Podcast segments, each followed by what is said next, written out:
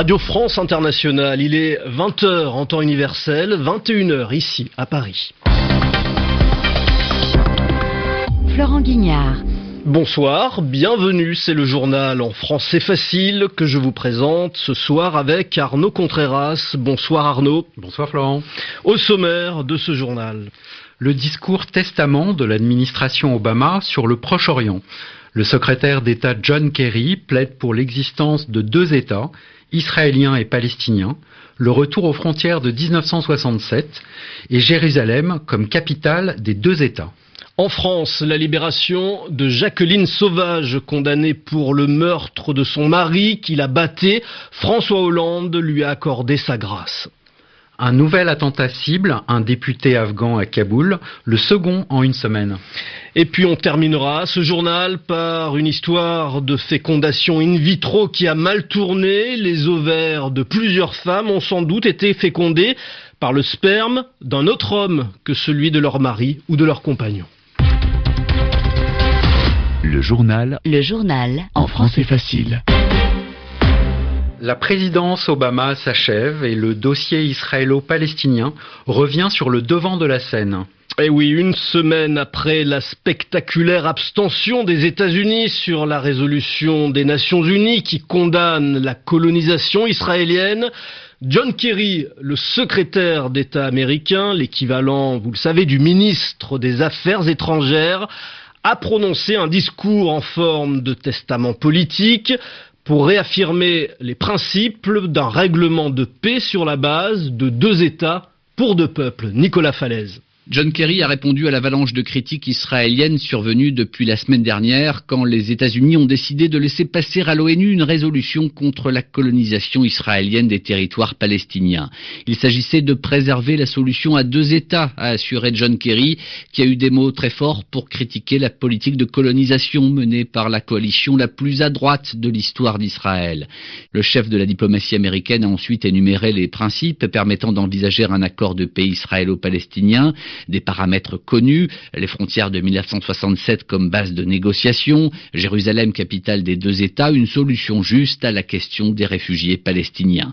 Pour John Kerry, il n'y a pas d'espoir de paix sans négociation directe sur ces dossiers essentiels, des choix difficiles pour les Israéliens comme pour les Palestiniens, explique le secrétaire d'État américain, qui reconnaît que Donald Trump et sa future administration semblent vouloir prendre pour le Proche-Orient un autre chemin que celui défendu par Barack Obama et John Kerry. En effet, sur son compte Twitter, Donald Trump a écrit Reste fort Israël, le 20 janvier arrivera vite. Le 20 janvier, c'est le jour où Donald Trump entrera officiellement à la Maison Blanche. Côté israélien, la réaction ne s'est pas fait attendre après le discours de John Kerry. Benjamin Netanyahou, le Premier ministre israélien, a dénoncé un discours biaisé contre Israël, un discours de parti pris. Nous n'avons pas de leçons à recevoir de la part de dirigeants étrangers, a aussi déclaré Benjamin Netanyahou. Les Israéliens ont toutefois fait le choix de ne pas envenimer la situation. Quelques heures avant le discours de John Kerry, on apprenait ainsi que la municipalité de Jérusalem décidait de suspendre l'octroi de nouveaux permis de construire pour près de 500 logements à Jérusalem-Est dans la partie arabe palestinienne de la ville. Un attentat à Kaboul, en Afghanistan. Il visait un député qui a été blessé. Une bombe placée sous un pont a explosé au passage de sa voiture. L'homme était en route pour le Parlement. La semaine dernière, déjà, un attentat suicide avait visé un autre député afghan à Kaboul. La correspondance de Sonia Ghazali. Un trottoir défoncé dans l'ouest de Kaboul, une voiture calcinée au milieu de la route. Elle transportait Fakouri Beishti, un député de Bamiyan, la province du centre du pays. Les autorités indiquent qu'une bombe placée sous un pont a explosé au passage du véhicule. Aucune revendication pour l'instant, mais le procédé et la cible laissent penser qu'il s'agit d'une attaque des talibans ou d'un autre groupe d'insurgés, selon le porte-parole du ministre de l'Intérieur, Sédik Sédiki. Ces dernières années, nous avons perdu de nombreux députés dans ce genre d'attaque. La raison est qu'ils soutiennent la liberté et les évolutions politiques. Ils dénoncent les actes des talibans, des terroristes, et c'est pour cela qu'ils sont visés. Il y a moins de deux semaines, un autre député a été visé dans un attentat suicide. L'attaque a eu lieu à son domicile à Kaboul. Sept personnes ont été tuées. L'élu a réussi à s'échapper.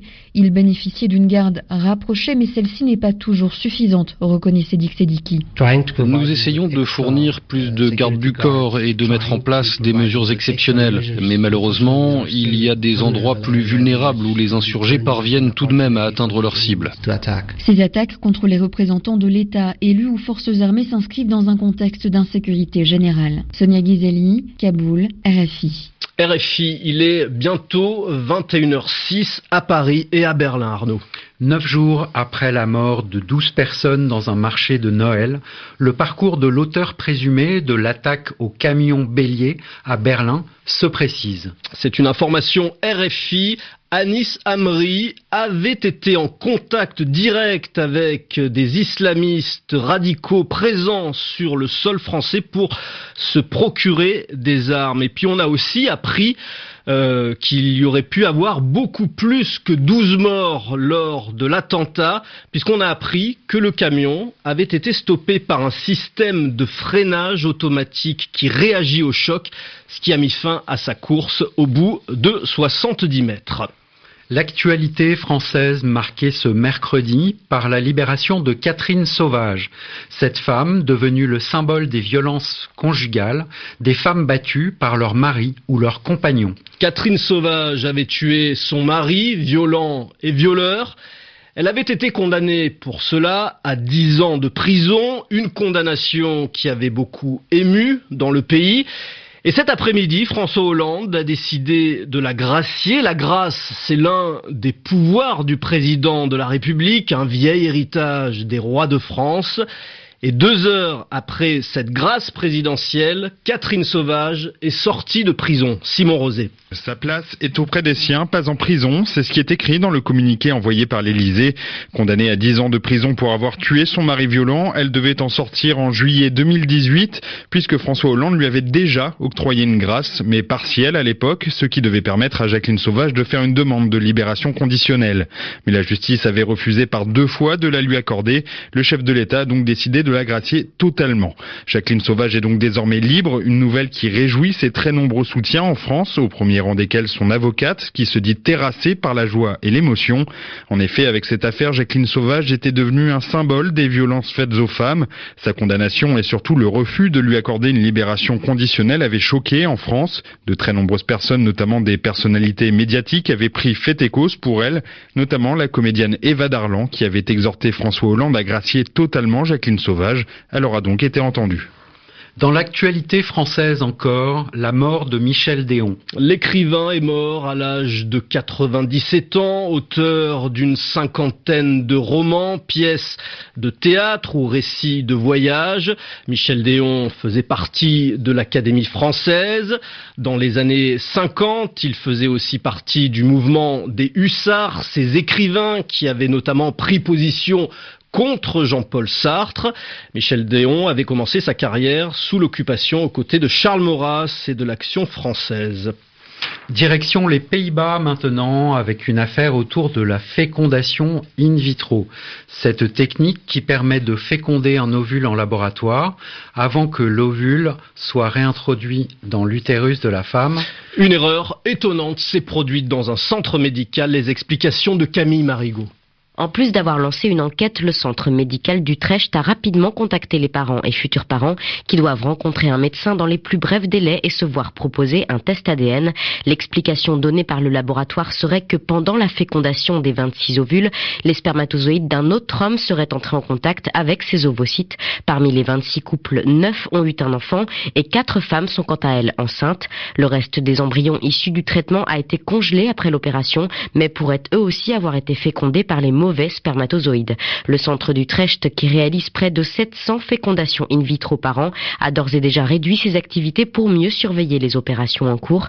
Les fécondations in vitro se font manuellement, ce sont des procédures très délicates et les erreurs sont donc possibles, même si elles restent très rares, a rappelé le laboratoire dans son communiqué. Et c'est ainsi que se termine ce journal en français facile. Merci Arnaud Contreras. Merci Florent. On se retrouve demain.